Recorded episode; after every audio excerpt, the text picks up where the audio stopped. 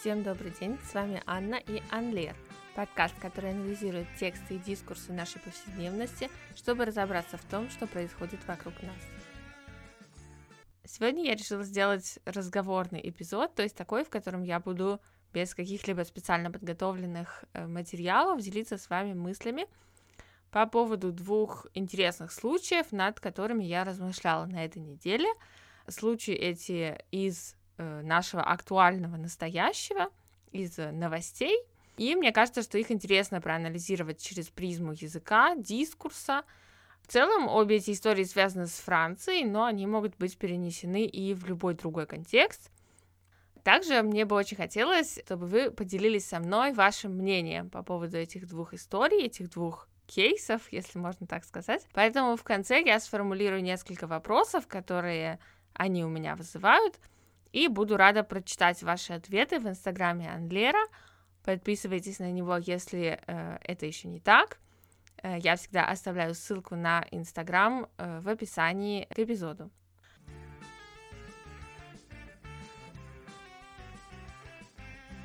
Итак, первую историю э, на днях обсуждали во многих э, французских СМИ так как началось э, судебное разбирательство по делу, а как раз, э, о котором я как раз сейчас хочу э, рассказать. И второй кейс, который я разберу, основывается на частной дискуссии в Фейсбуке, которую я недавно прочитала, и которая касается социальной рекламы, которую недавно запустили во Франции.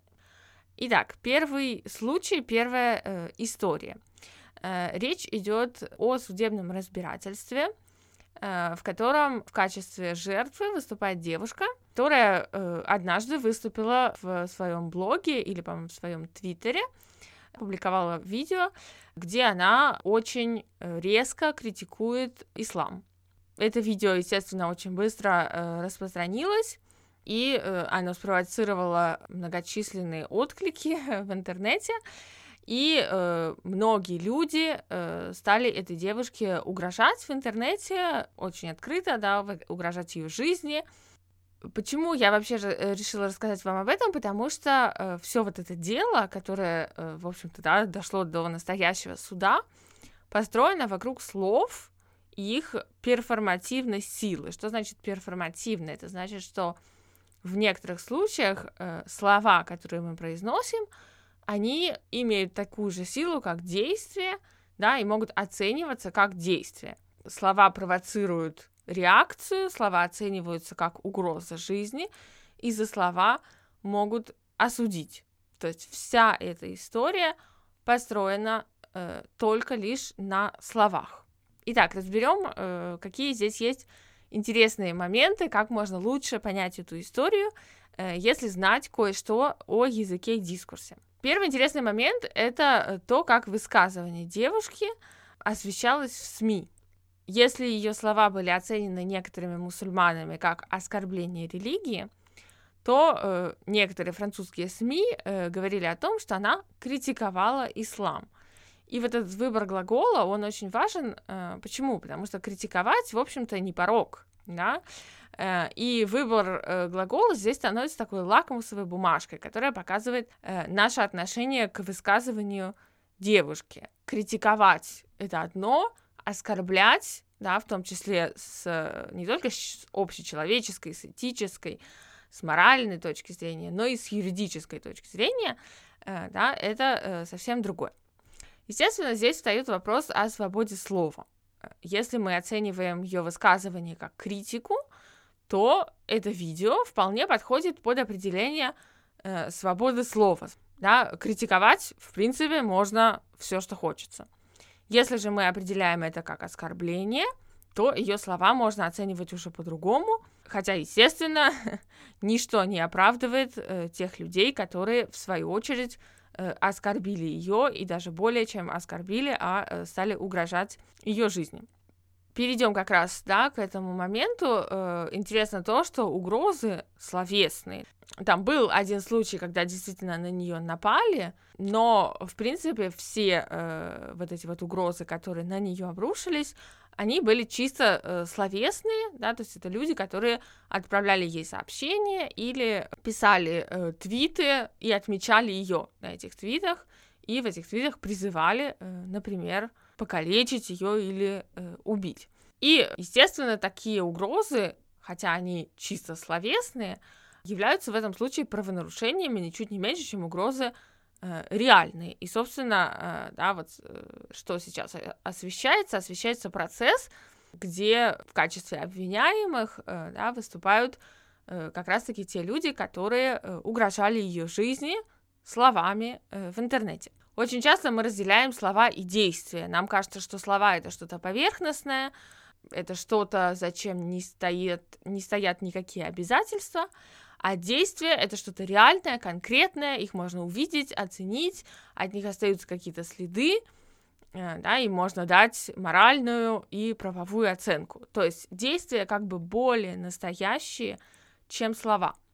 Но если вы э, возьмете любое судебное разбирательство об оскорблении чести и достоинства, об оскорблении репутации человека, о клевете или, как здесь, о призыве к убийству, да, о призыве к ненависти и так далее, вы легко увидите, что слова, в том числе в юридическом смысле, да, это такой, наверное, более явный аргумент, чем какие-то другие лингвистические, это те же самые действия, да, поэтому, когда в следующий раз э, вы услышите фразу хватит слов, переходим к действиям, или я человек не, не слова, а действия, да, политики так часто говорят, что вот все остальные, а, они там бла-бла только умеют, а вот я умею действовать, да, или когда самим вам захочется так сказать, задумайтесь, потому что на самом деле, по крайней мере, с лингвистической, с дискурсивной точки зрения, это не совсем верное ограничение. Слова, по крайней мере, так, как их видят лингвисты,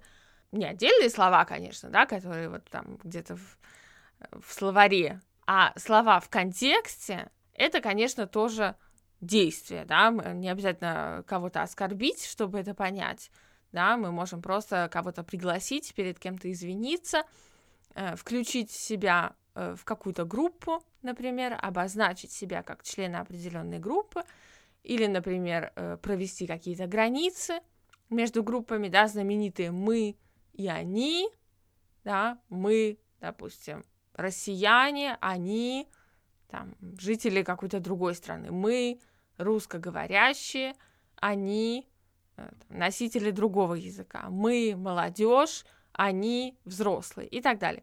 Все это мы ежеминутно, ежесекундно делаем и не отдаем себе отчет в том, что наши слова это тоже э, практики, это тоже своеобразные действия, хотя от них, может быть, не остается, да, таких вот э, материальных. И, наконец, э, это мой самый, наверное, любимый пункт э, по поводу этой истории. Вся эта история основана на том, в общем-то, так, с моей точки зрения, что публичный дискурс, то есть то, что мы э, говорим в общественном каком-то месте, пространстве, да, это не обязательно какое-то место физическое, это может быть интернет, это может быть пресса, радио, это может быть политическое высказывание, это может быть какой-то митинг и так далее. Все это э, регулируется нормами, э, какими-то конвенциями, которые мы, как говорящие, принимаем во внимание, когда нам нужно что-то сказать или написать, и иногда это происходит бессознательно. Все мы в силу нашей постепенной социализации представляем, о чем можно и о чем нельзя говорить публично. Это могут быть, например, какие-то более или менее универсальные языковые табу. Например, э, во многих обществах считается неприличным вслух говорить о сексе или о наших каких-то физических проявлениях, да, проявлениях нашего организма. Причем это табу, э, оно как э, вербальное, так и невербальное, да, отсюда, например, вот эти вот рекламы э, прокладок, где на прокладку течет синяя жидкость, да, и которые очень много осуждали. Создается впечатление, что кровь, да, что месячный это э, что-то такое неприличное, что нельзя показывать и о чем нельзя говорить. И поэтому их так э, э, очень мило маскируют вот этой синей жидкостью. А, то есть э, вот эти табу, они э, в том числе графически могут выражаться. Сюда входят также самые разные нормы, которые постепенно складываются в наших обществах и изменяются. нормы о том, какие слова можно или нельзя использовать, о чем и как можно или нельзя публично высказываться. Например, когда-то в американском или во французском обществе совершенно спокойно можно было сказать про кого-то негр, а сегодня это является отклонением от э, дискурсивной нормы, да, так можно кого-то оскорбить, например, это будет воспринято как оскорбление, дискурсивные границы сдвинулись, да, поэтому мы, как говорящие, избегаем употреблять это слово.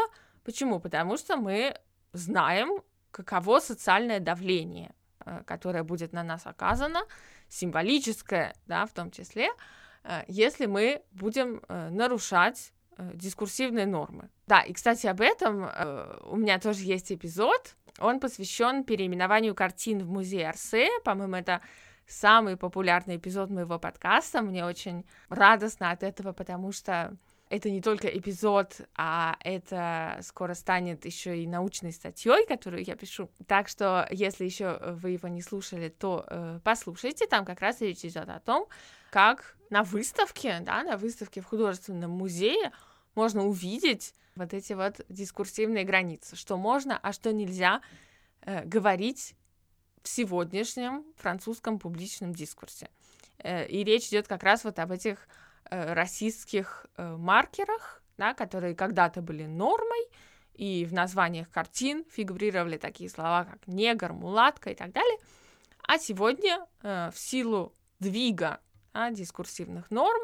Нам кажется, что это как-то странно выглядит, да, не совсем, не совсем хорошо, и э, в связи с этим э, музей решился на переименование некоторых картин, да, о, о пользе или о легитимности такого переименования, естественно, можно спорить, но это хороший пример того, что мы все, в общем-то, тем или иным образом понимаем, что можно, а что нельзя э, публично э, говорить. Да? Например, с точки зрения вот этого как раз социального риска, да, которого мы все опасаемся. Мы все опасаемся потерять лицо перед другими. С точки зрения этого риска, э, например, сегодня очень трудно не осуждать нацизм.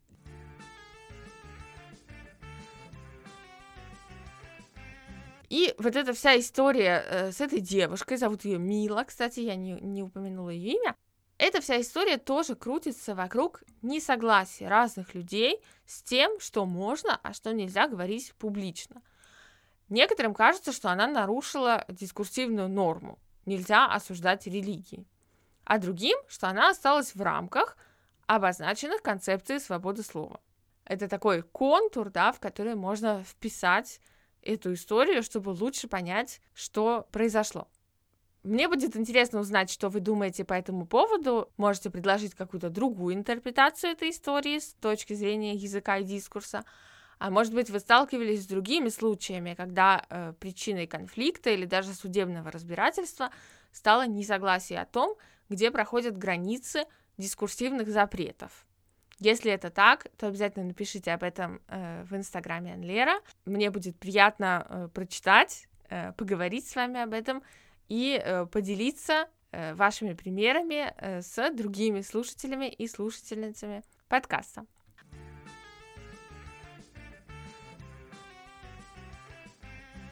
Итак, переходим теперь ко второй истории.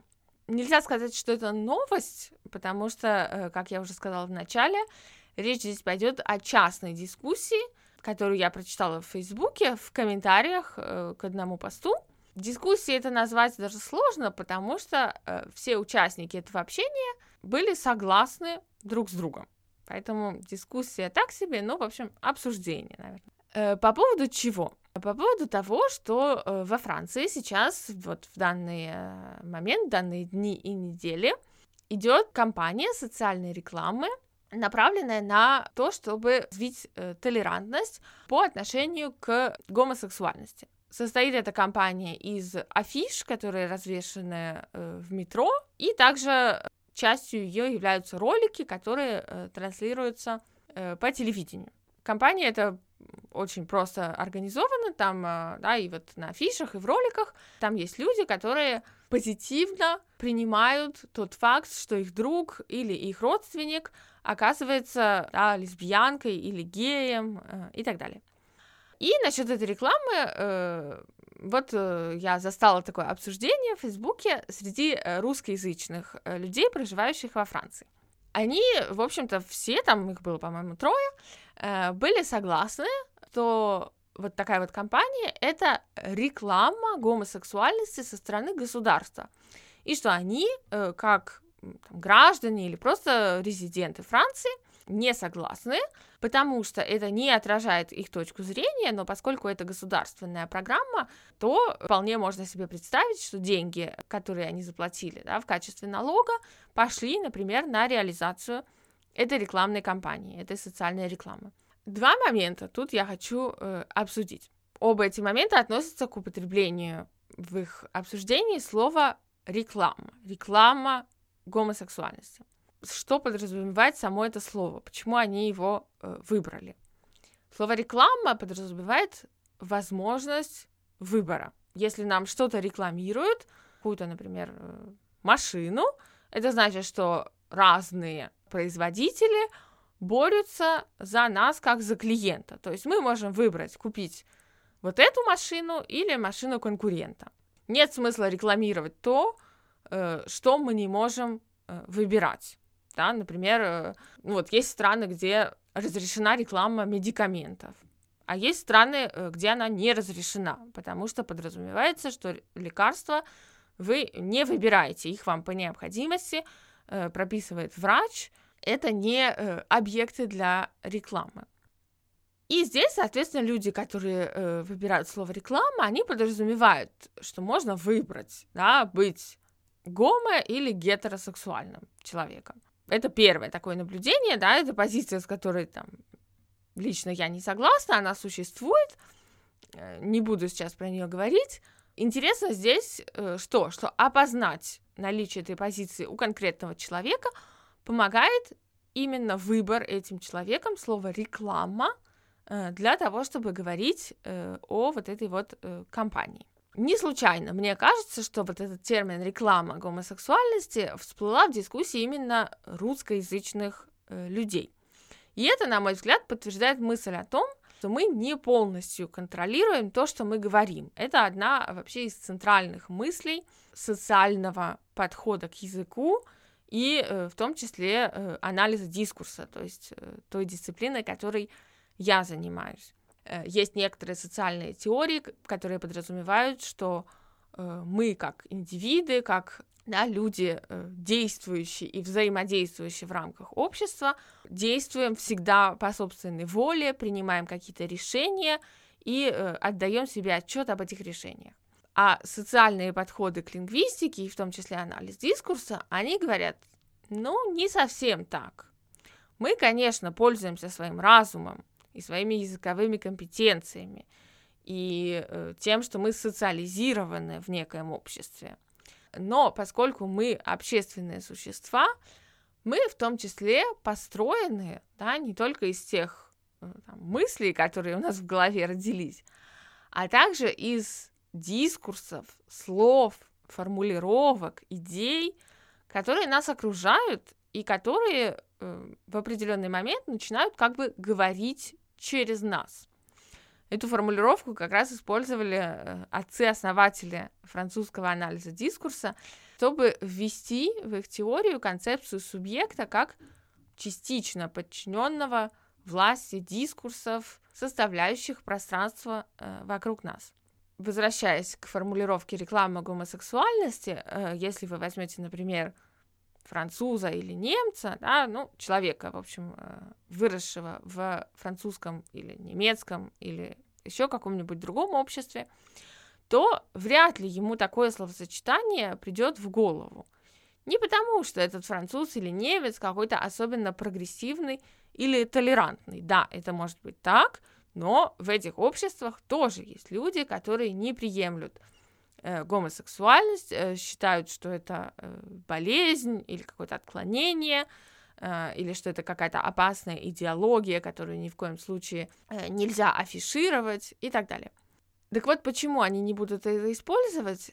Потому что во французском и я думаю, что в немецком тоже, хотя я меньше с ним знакома, да, общественном дискурсе нет э, вот этого осуждения гомосексуальной ориентации, э, например, со стороны правительства, которое в российском случае использует для этого понятие пропаганда. Пропаганда и реклама э, понятия, конечно, разные, но в чем-то и близкие. Пропаганда для нас это, конечно, традиционно что-то плохое, что-то опасное.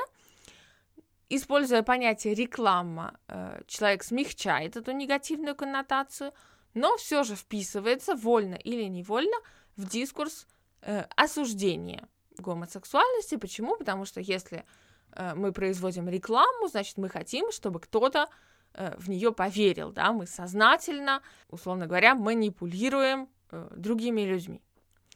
И вот эта формула да, пропаганда гомосексуальности, популярная в российском общественном пространстве, сформулированная да, в институциональном дискурсе, становится частью личного да, языкового репертуара разных людей.